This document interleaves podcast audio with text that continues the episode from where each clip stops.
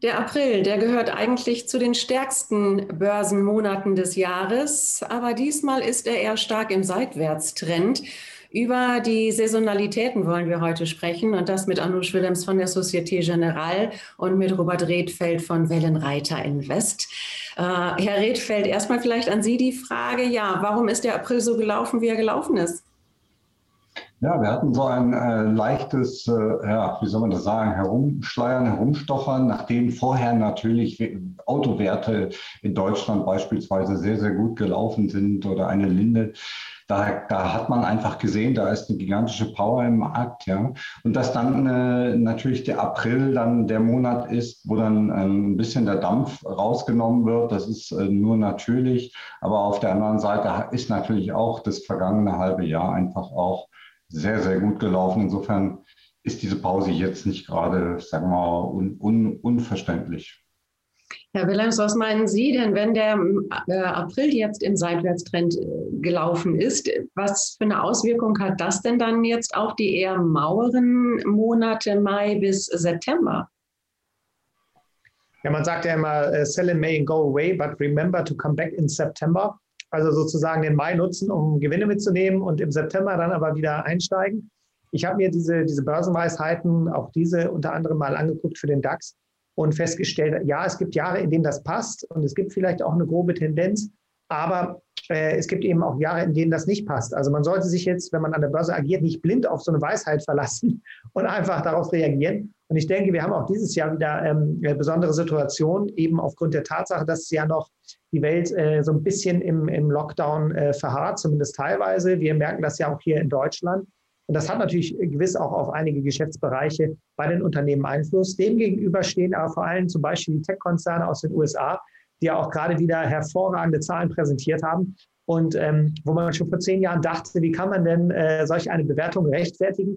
So sieht man dann jetzt aktuell ähm, äh, in, in diesem Jahr, dass eben die Konzerne mit den Quartalsberichten dann doch auch nochmal einen draufsetzen können. Also insofern ähm, ist, ist das Bild gewiss durchwachsen.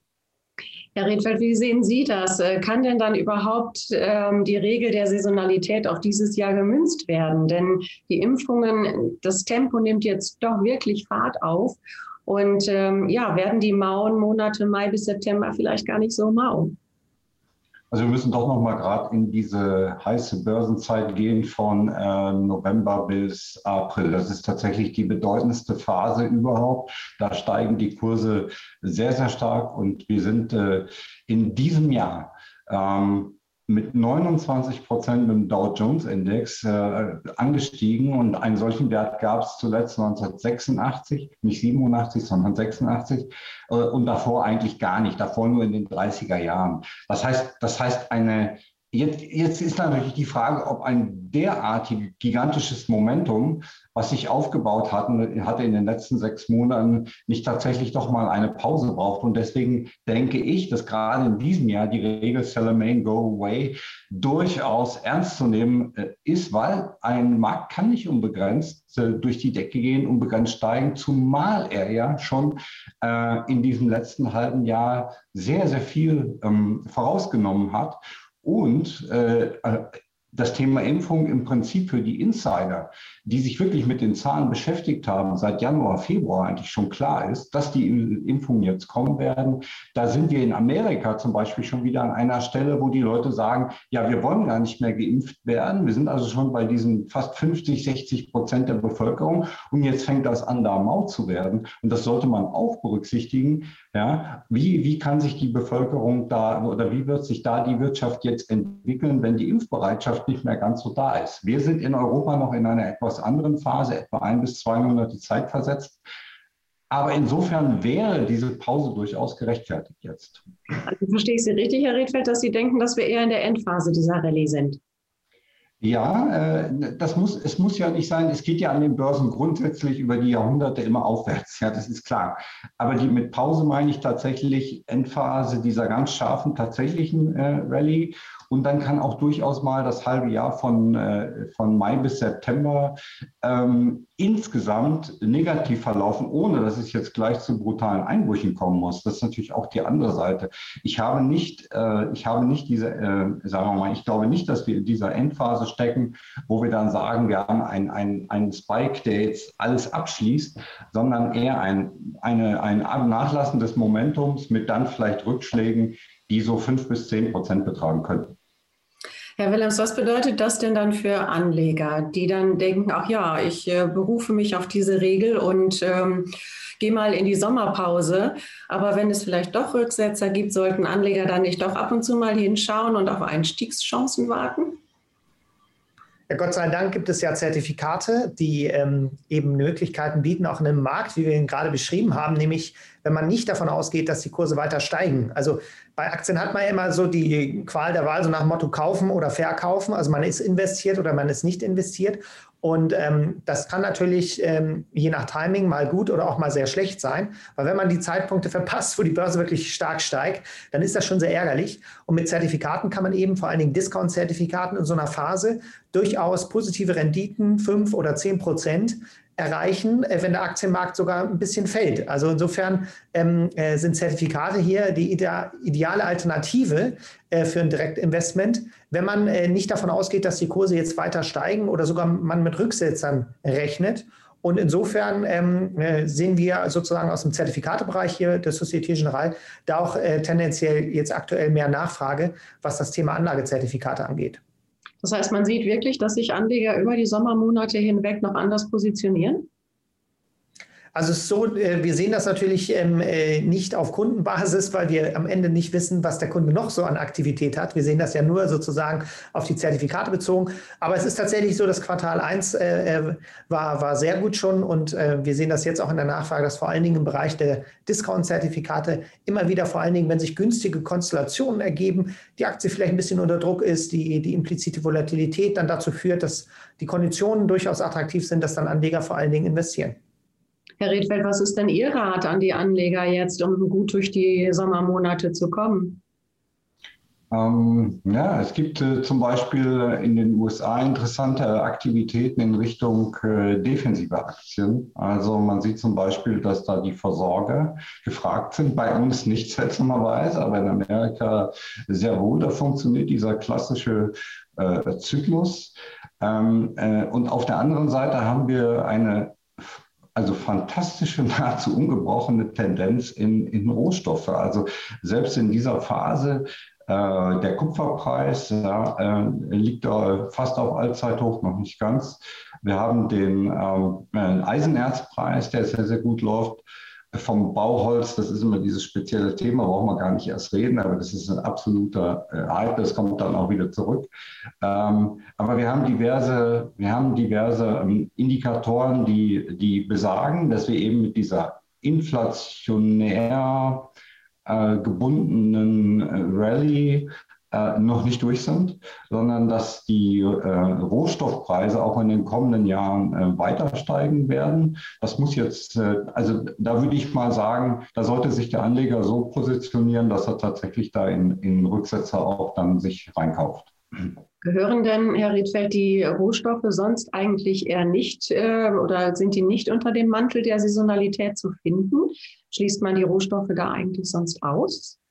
Äh, ja, also es gibt zum Beispiel so einen saisonalen Zyklus, der ganz äh, häufig, äh, ähm, sagen wir mal, auch hinkommt in Richtung äh, Erdöl. Äh, also da ist es zum Beispiel so, dass man sehr regelmäßig beispielsweise im Februar kaufen kann äh, und dann äh, tatsächlich ein Hochpunkt erst im Oktober stattfindet. Also das ist so eine zeitliche Versetztheit zum Börsenzyklus, zum, zum Aktienzyklus, der quasi im Mai schon beendet ist. Insofern könnte man durchaus daran denken, dass man jetzt äh, einen kleinen Switch macht ja, in Richtung äh, der Rohstoffe und dann von dieser Rallye noch etwas länger äh, profitiert.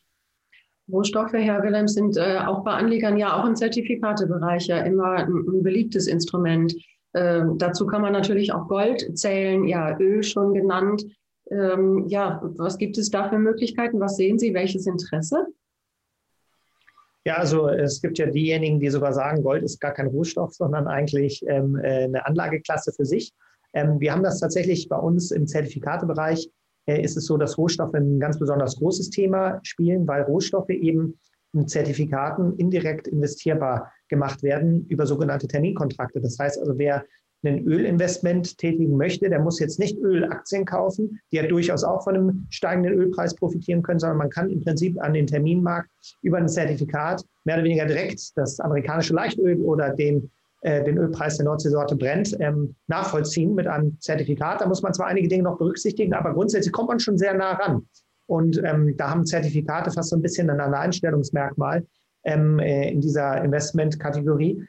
Wo jetzt gerade auch der Kupferpreis angesprochen wurde, es ist bei uns tatsächlich so, dass der Rohstoffangebot nicht sich nur auf Öl oder eben auf die Edelmetalle bezieht, sondern auf sowas wie Kupfer, ähm, Orangensaft, äh, Kakao als äh, zum Beispiel Turbo-Optionsschein zur Verfügung steht. Da kann man auf steigende und auf fallende Kurse setzen, dann auch mit einem Hebel ausgestattet.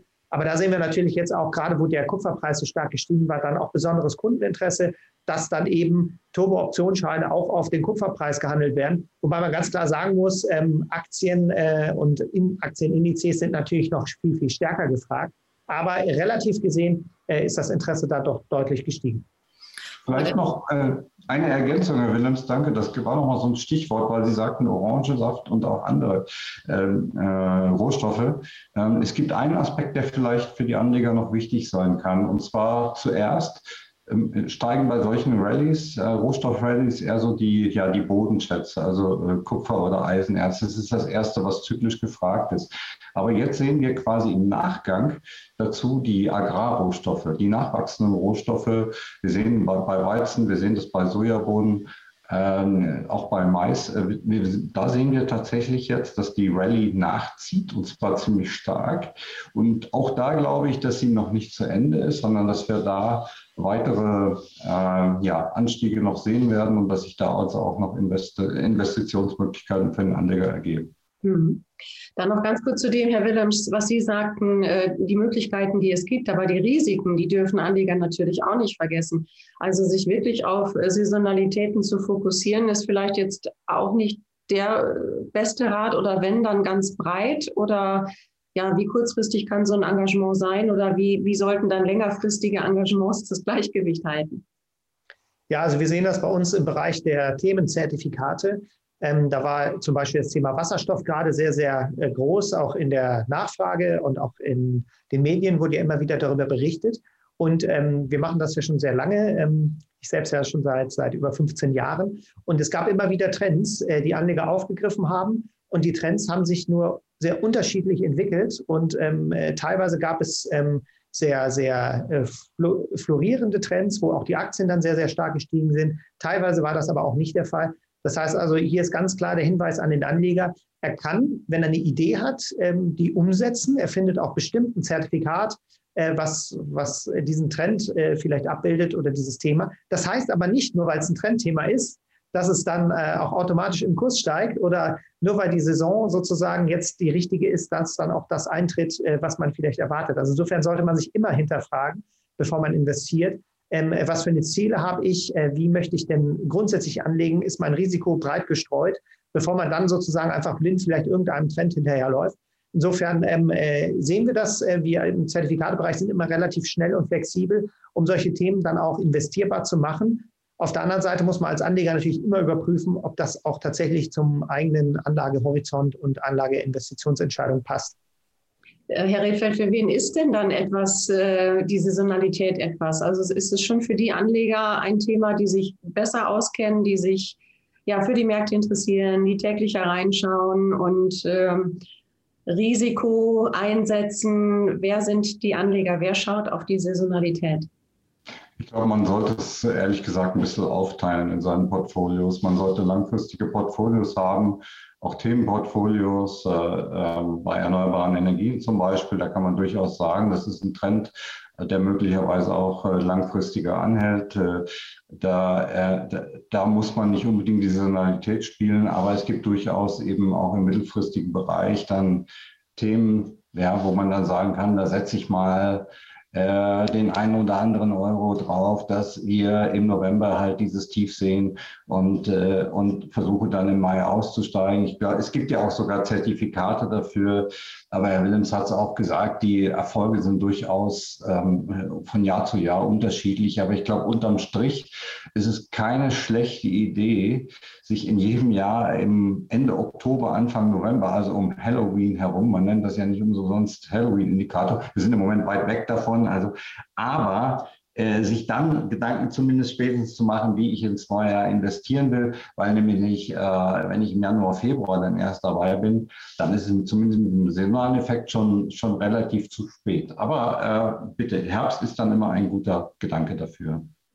Da sind wir noch nicht, aber bald. Bis davor liegt jetzt erstmal der Sommer, auf den freuen wir uns jetzt und den können wir auch hoffentlich äh, mit dem Impftempo ein bisschen besser genießen. Ganz herzlichen Dank an Willens von der Societe Generale, Robert Wildfeld von Wellenreiter Invest.